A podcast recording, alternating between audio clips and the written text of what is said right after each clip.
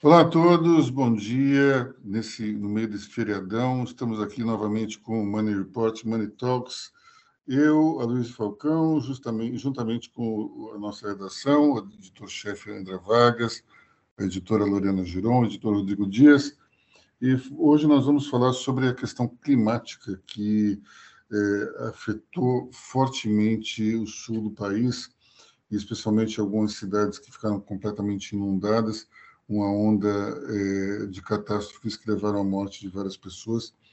Um assunto extremamente complexo e, ao mesmo tempo, triste, mas que precisa ser debatido, é, especialmente porque faz parte de uma consequência muito direta daquilo que a humanidade está fazendo com o clima do planeta. O aquecimento global é uma realidade, não adianta mais tapar o sol com a peneira, e os negacionistas de plantão eles precisam é, começar a entender melhor é, o que nós podemos fazer para acabar com essa situação. É, infelizmente, o, o, epicentro aí da, dessa catástrofe é a região natal do nosso querido André Vargas, conhece bem é, não só não só a região como também a geografia, é, questão dos rios, o André Vargas vai contar para a gente o que está acontecendo ali. Diga, meu caro. Bom, eu estou há duas noites sem dormir direito, tentando acompanhar o que está acontecendo na região do Vale do Alto Taquari, onde corre uh, o rio Taquari Antas, porque esse rio ele troca de nome. E o que aconteceu lá foi uma concentração de chuvas muito acima do esperado, chuvas muito intensas numa área muito restrita. Isso fez com que o, o rio Taquari transbordasse na base do, no, no início do, da região de Vale.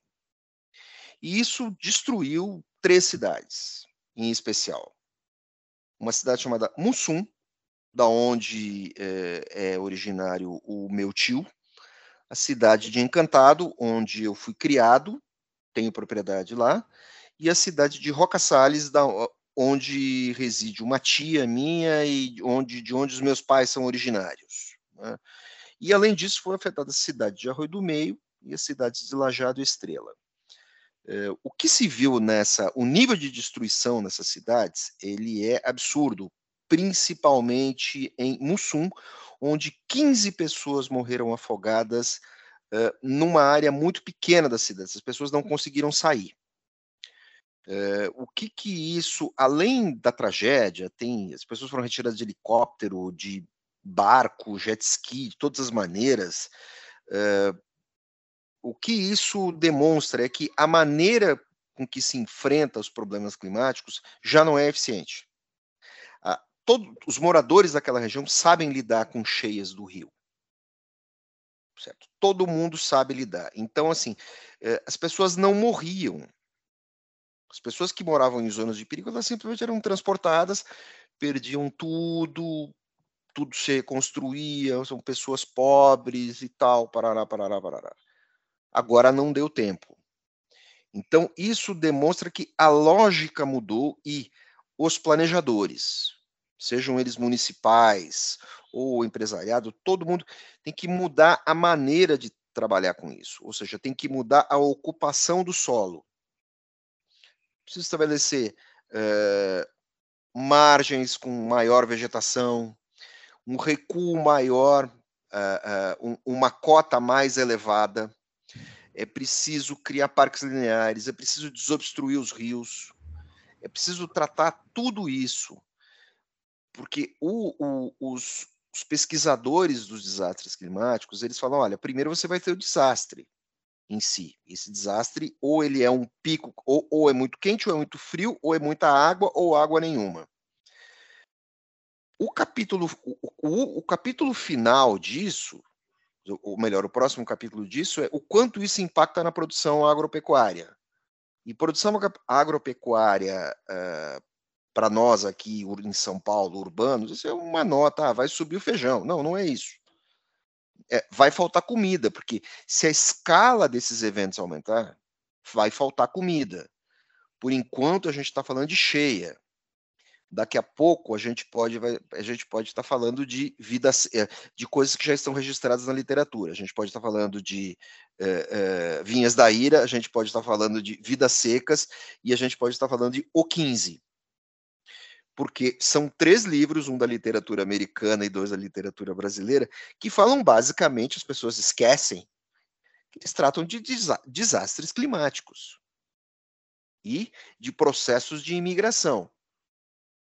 Então, é preciso, está na hora de começar a pensar em mudar isso.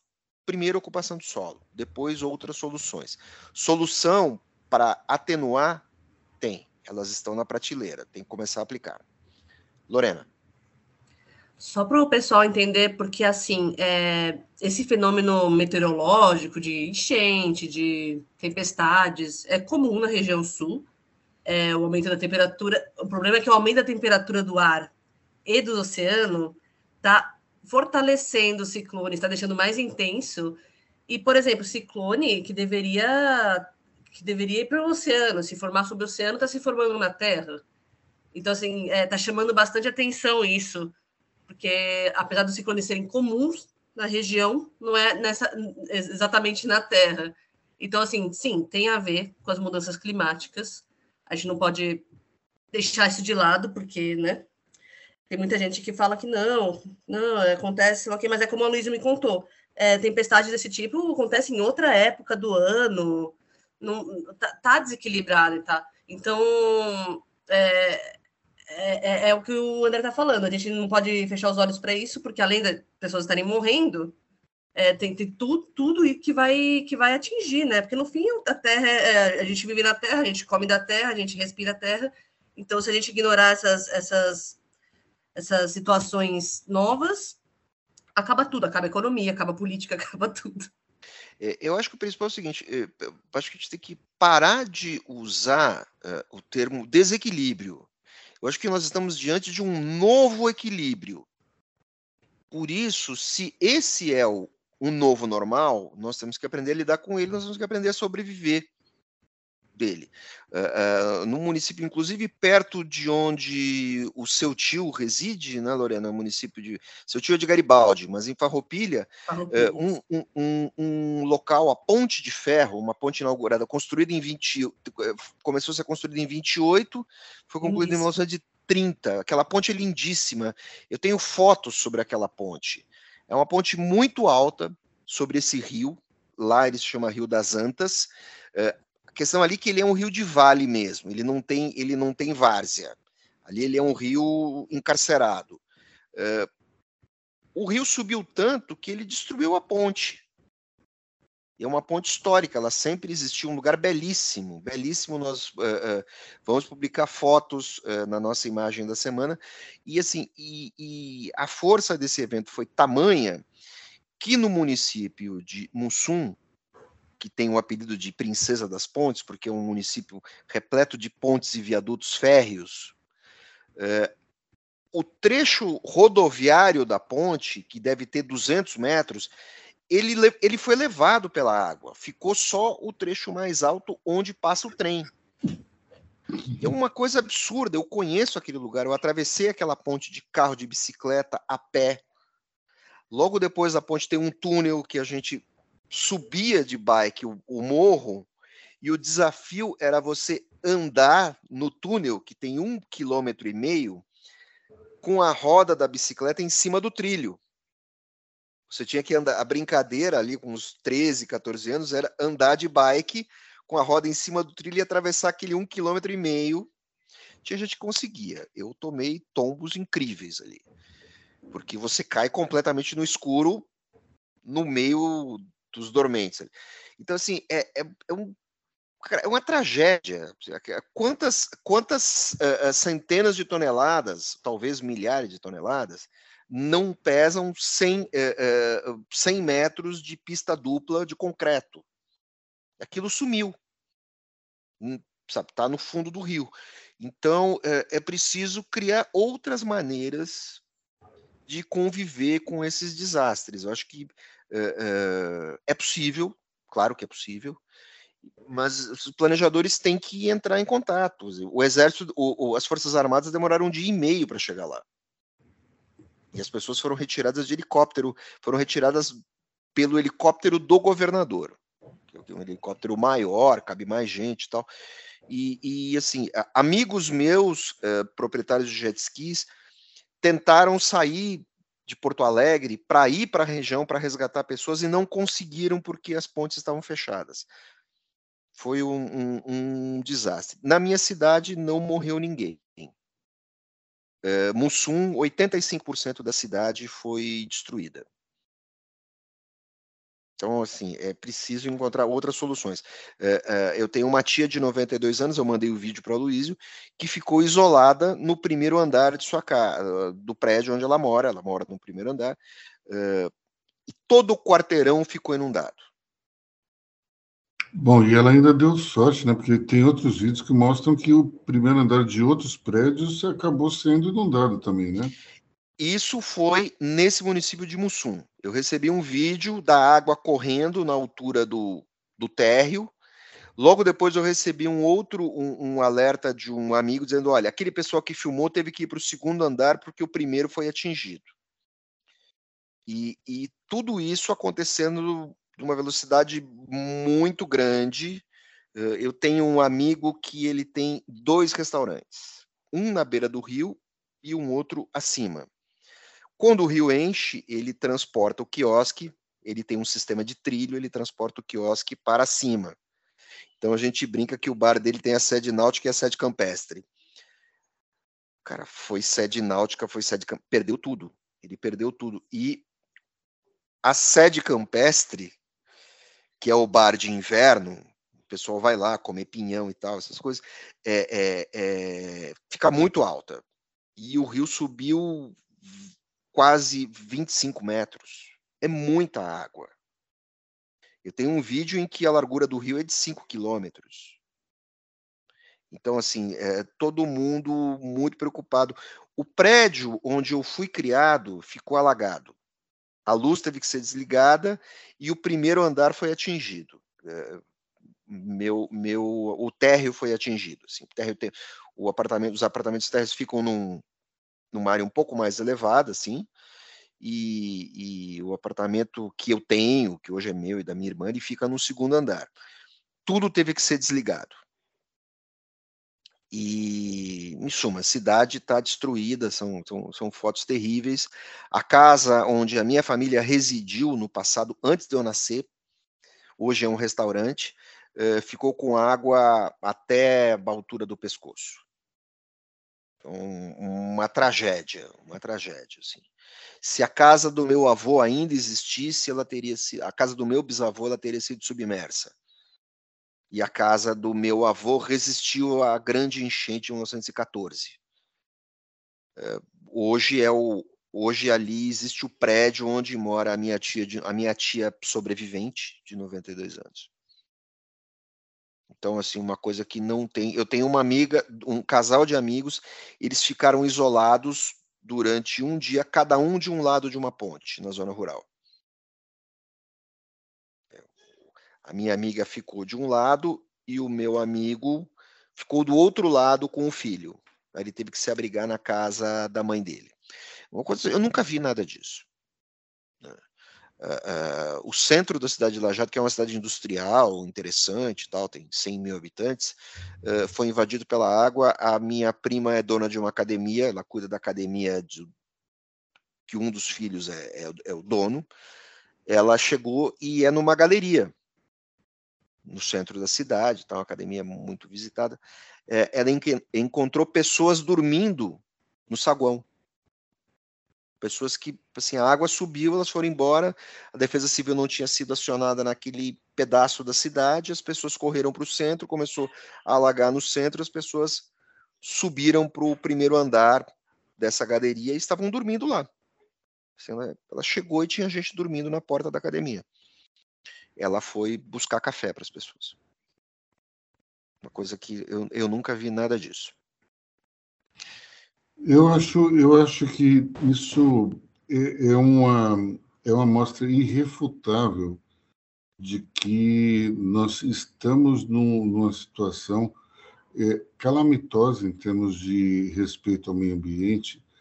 E lembro do que disse é, o Walter Schalke, CEO do, da Suzana, no evento que nós realizamos sobre SG recentemente. Ele dizia que nós é, temos 10 anos para tentar reverter a situação, pelo menos amenizá-la. Porque ao longo desses 10 anos, é, a humanidade estará emitindo uma, uma tamanha, um tamanho volume de é, carbono que pode inviabilizar o futuro e daí nós não teríamos mais uma volta, um, condições de voltar para uma situação melhor.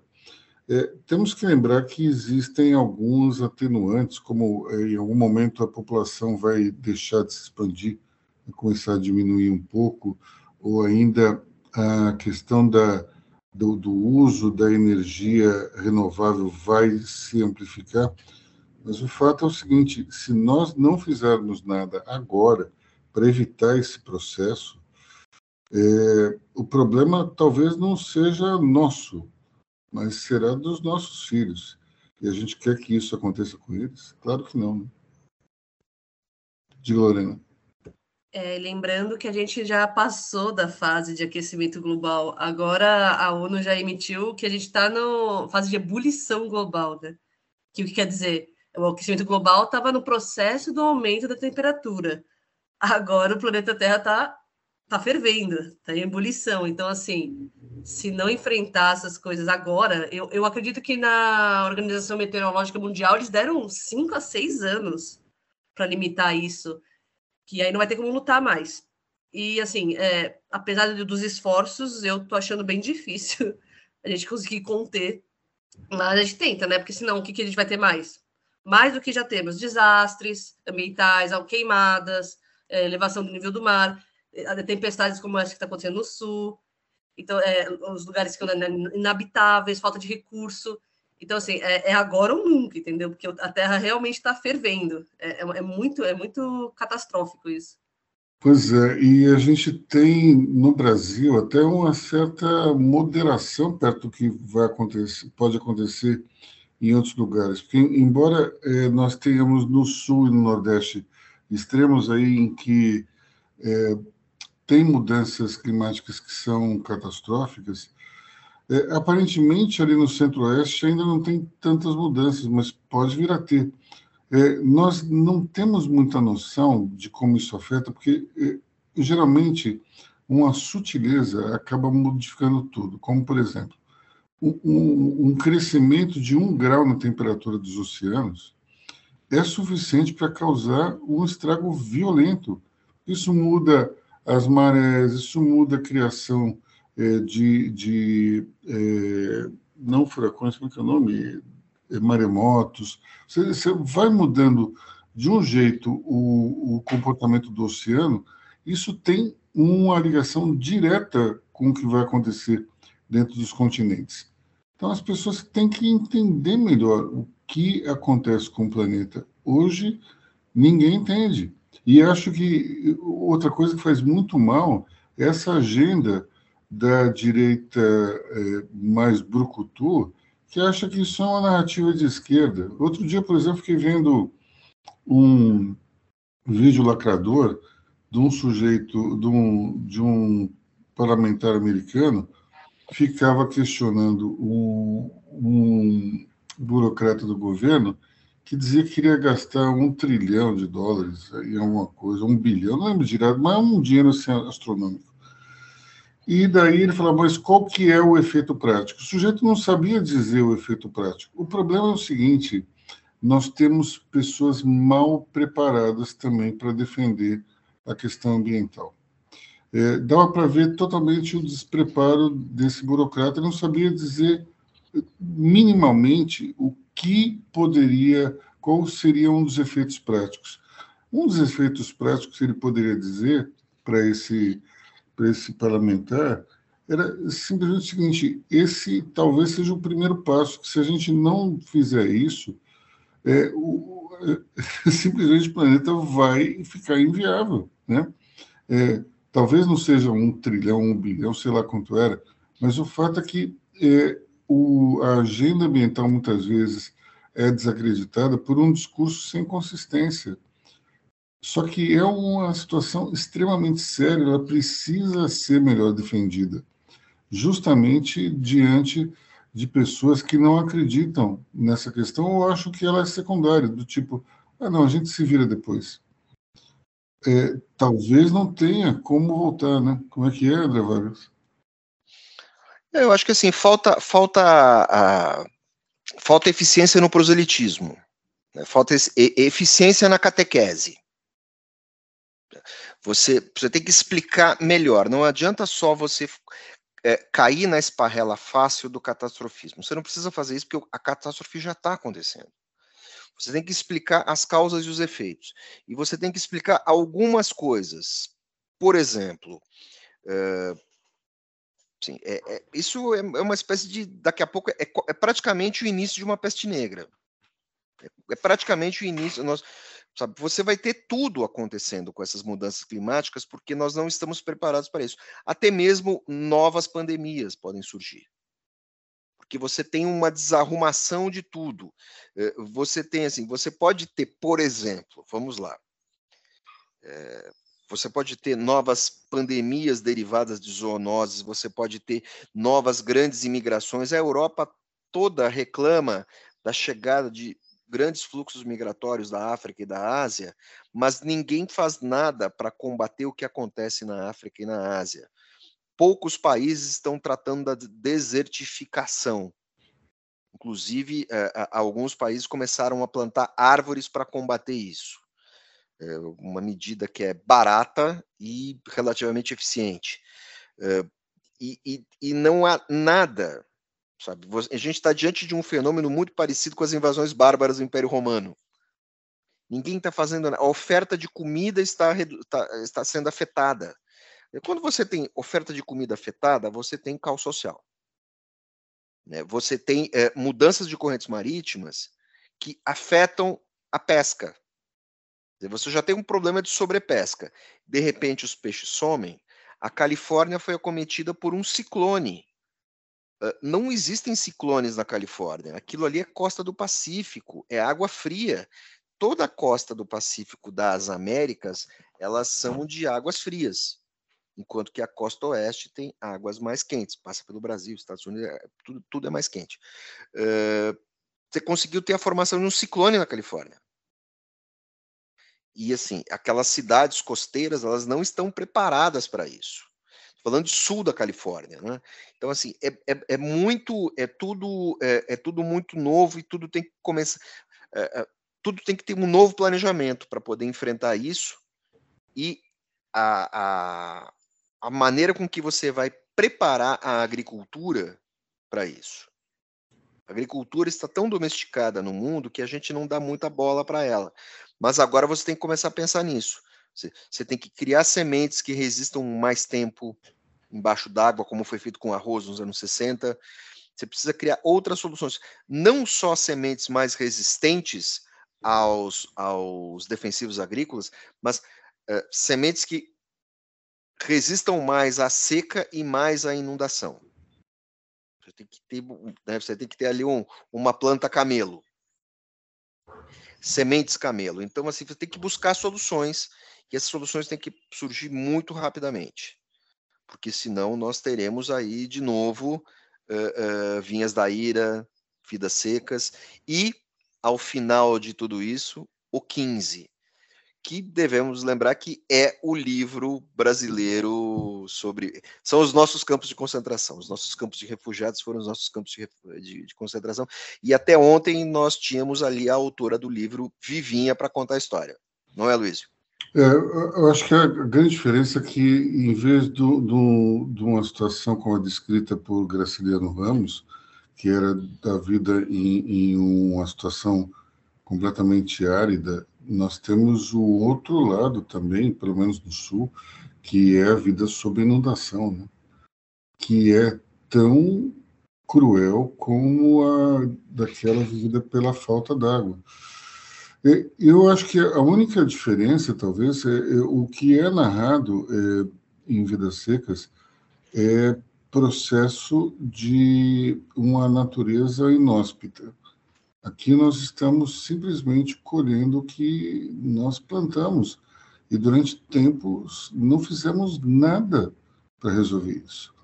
É, quando eu falo, por exemplo, é, na minha própria casa, por exemplo, é, já faz muito tempo que eu falo, olha, não é para tomar um banho tão demorado, não é para fazer, é, não é para a gente escovar o dente com a torneira aberta. São pequenas coisas que você faz, é, no sentido de economizar água, que é um recurso que é finito e escasso. Aqui no Brasil não é tanto assim, mas de vez em quando você tem situações de seca que trazem um perrengue danado. Vamos lembrar o que aconteceu aqui em São Paulo alguns anos atrás, quando o governador, então, o governador Geraldo Alckmin, ele, ele brincou de roleta russa com, com o tempo, porque ele não tomou providências para resolver uma eventual seca aqui no Brasil, aqui em São Paulo. A, a seca ela se alastrou, ela se é, ela começou a demorar mais do que o previsto, e daí o Alckmin falava como se fosse um fenômeno é, climático, se não tivesse culpa nenhuma.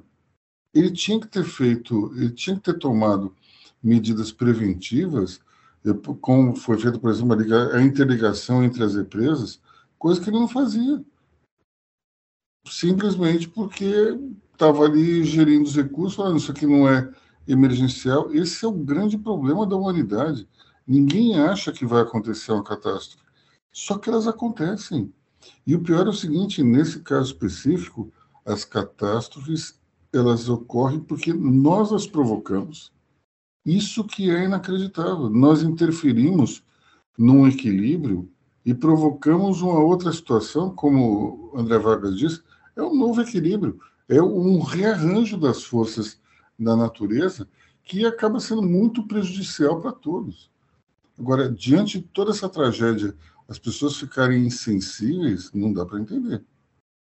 Sinceramente, para mim é assustador. Veja o que aconteceu, é, por exemplo, é, na República Dominicana, é, ocorreu um furacão ali, acabou com todas as plantações de tabaco, o preço do charuto vai aumentar uma barbaridade. É, mas isso, isso pode ser um problema, talvez, para os apreciadores do tabaco como eu, mas para a população local isso é uma tragédia. Você retirou uma das maiores fontes de receita que os dominicanos tinham. Como é que faz? Diga, André. Eu preciso lembrar que você falou de tabaco e tal, alguém até está ouvindo isso pode te criticar. Não, você está correto. É, Vamos lembrar o seguinte: a Argentina é um grande produtor de trigo. A economia argentina é aquela porcaria que a gente conhece. Um dos fatores que salvam a Argentina, que tornam a vida, a vida nesse país econômica menos pior, é a produção agrícola. E os argentinos são grandes produtores de trigo.